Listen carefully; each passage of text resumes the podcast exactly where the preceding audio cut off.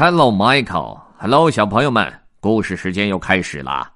今天我要继续给你们讲多兹先生的故事，《多兹先生游世界》第四集，《多兹先生游伦敦》现在开始。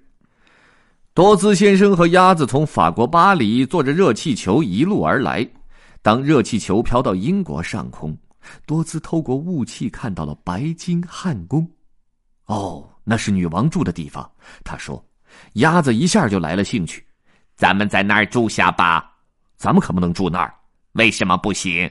因为那是白金汉宫，不是汽车旅馆。”热气球降落在特拉法尔加广场。嘿，听着，鸭子，你要紧紧的跟着我，知道吗？我可不想在大雾里把你给丢了。是谁？是谁在跟我说话？吼吼！鸭子，你可真搞笑。他们沿着茶令十字街朝前走。你瞧，这里是最好玩的地方。咱们应该先去哪儿啊？我觉得吃点东西听起来不错。嗯，我看也是。他们一路溜达到了皮卡迪利广场附近，看见了一家古雅的小酒馆。哦，棒极了！多兹说。他们走了进去，小酒馆里一片闹哄哄的。有人在吃东西，有人在扔飞镖，还有人在玩纸牌。鸭子一下就喜欢上了飞镖，鸭子盯上了一只飞镖。多姿盯着鸭子说：“喂喂，你连想也别想！我告诉你。”鸭子咧嘴一笑。鸭子抓起那只飞镖，多姿朝他扑了过去，可他的动作还不够快，鸭子已经把飞镖投了出去。那飞镖打中了一本书，那本书撞到了一位侍者，侍者手中的馅饼啪嚓的一声掉落在一位女士的头上。嗷啊啊！这下大事不妙了，小酒馆里一下子鸦雀无声，大家都怒气冲冲的看着多兹和鸭子。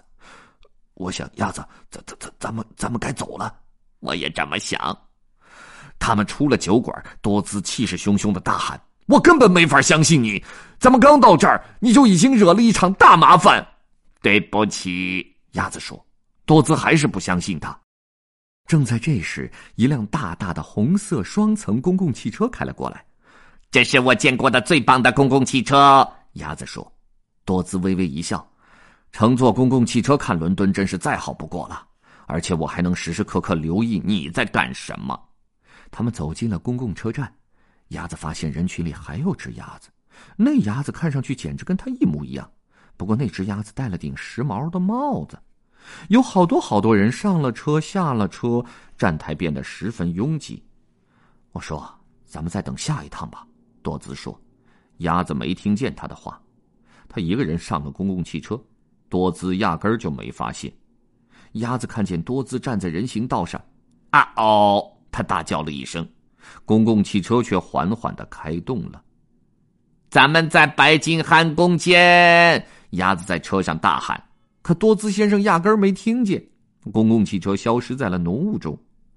多兹一转身，瞧见了另一只鸭子，嗯，就是戴着时髦帽子的那只，看上去跟多兹先生的那只一模一样。多兹还以为那就是他的鸭子呢。嘿，我说，你从哪儿弄了顶帽子？这是女王给我的礼物，那只被搞错的鸭子说。他说话带着浓重的英国腔。多兹哈哈大笑，哈哈哈哈我说你的口音模仿的不错呀，简直可以以假乱真了。他还是把那只鸭子当成了自己的。又一辆公共汽车开了过来，那只被他弄错的鸭子上了顶层，多兹跟在他的身后。这真是太棒了，多兹说。那只鸭子彬彬有礼的朝他笑了笑。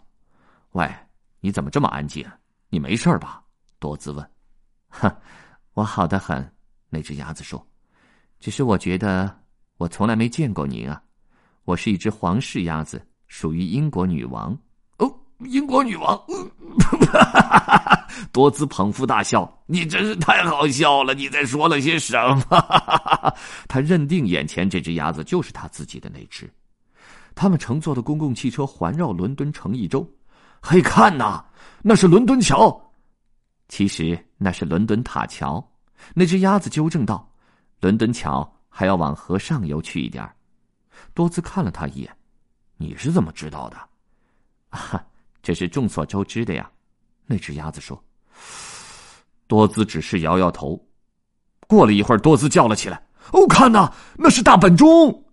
的确如此，不过确切的名称叫做钟楼。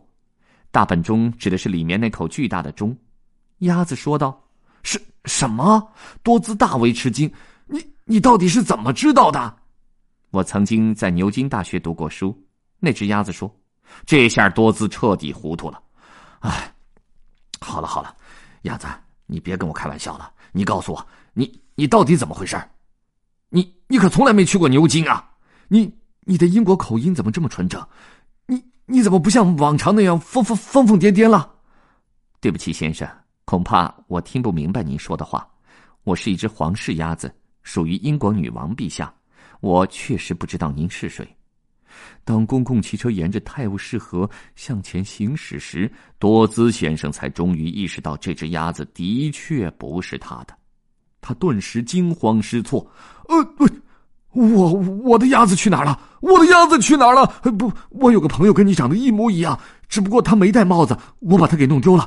我把它给弄丢了，怎么会发生这样的事情呢？”好了好了，先生，黄氏鸭子说：“冷静点，我们会找到你的朋友。”我让公共汽车掉头开回去，公共汽车风驰电掣一般开回了车站，可鸭子也不在那儿，我该怎么办？我该怎么办呢？多兹说，他急得团团转。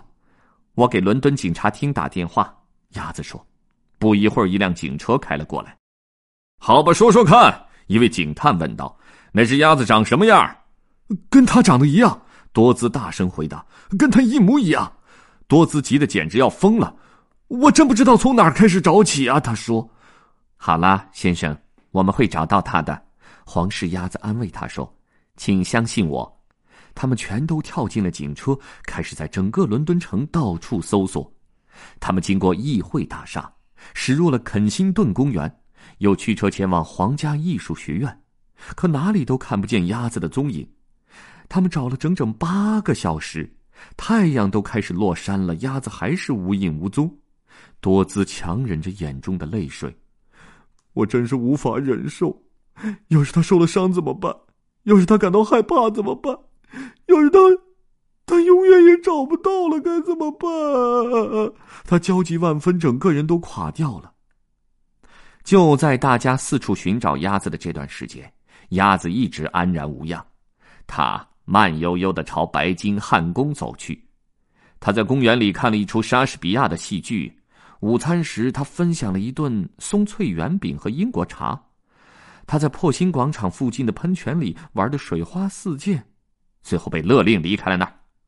他终于来到了白金汉宫，宫殿的侍卫一脸严肃。鸭子跳了一小段舞蹈，逗得他们前仰后合。于是他们打开了大门。与此同时，多兹先生还在继续寻找鸭子，他心里难过的不得了。我简直不敢相信，他低声说：“我居然把自己的朋友弄丢了！”哦，他伤心过度，一下子跌倒在地上。好了，先生，别难过。”黄氏鸭子安慰道。他想了一会儿说：“我想，也许女王能帮得上忙。司机，马上把我们带到皇宫去。”他们一阵风似的赶到了白金汉宫。黄氏鸭子跑到大门前，请止步！侍卫喊道。我可是皇室鸭子呀！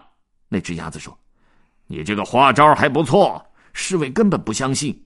皇室鸭子已经来了好几个钟头了，啊！不过你长得确实跟他非常像。啊！你说什么？等等！多兹打断了他的话：“那是我的鸭子！”他禁不住大叫了起来。他不管三七二十一，闯进了大门。皇室鸭子紧随其后。多兹跑进了大宴会厅。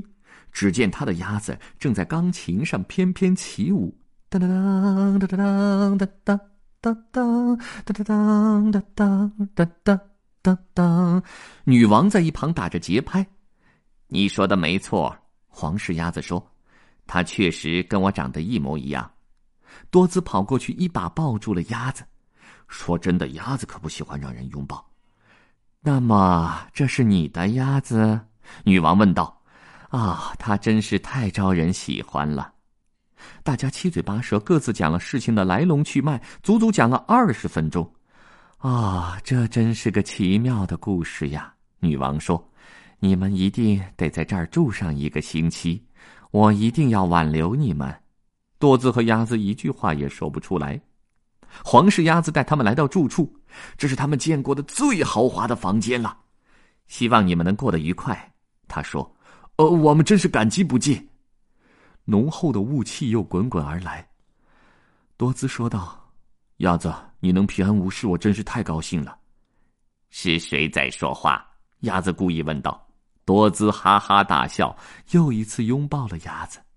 这时候，趁着伦敦城渐渐被夜幕笼罩起来，鸭子也紧紧的抱了抱多兹先生。喂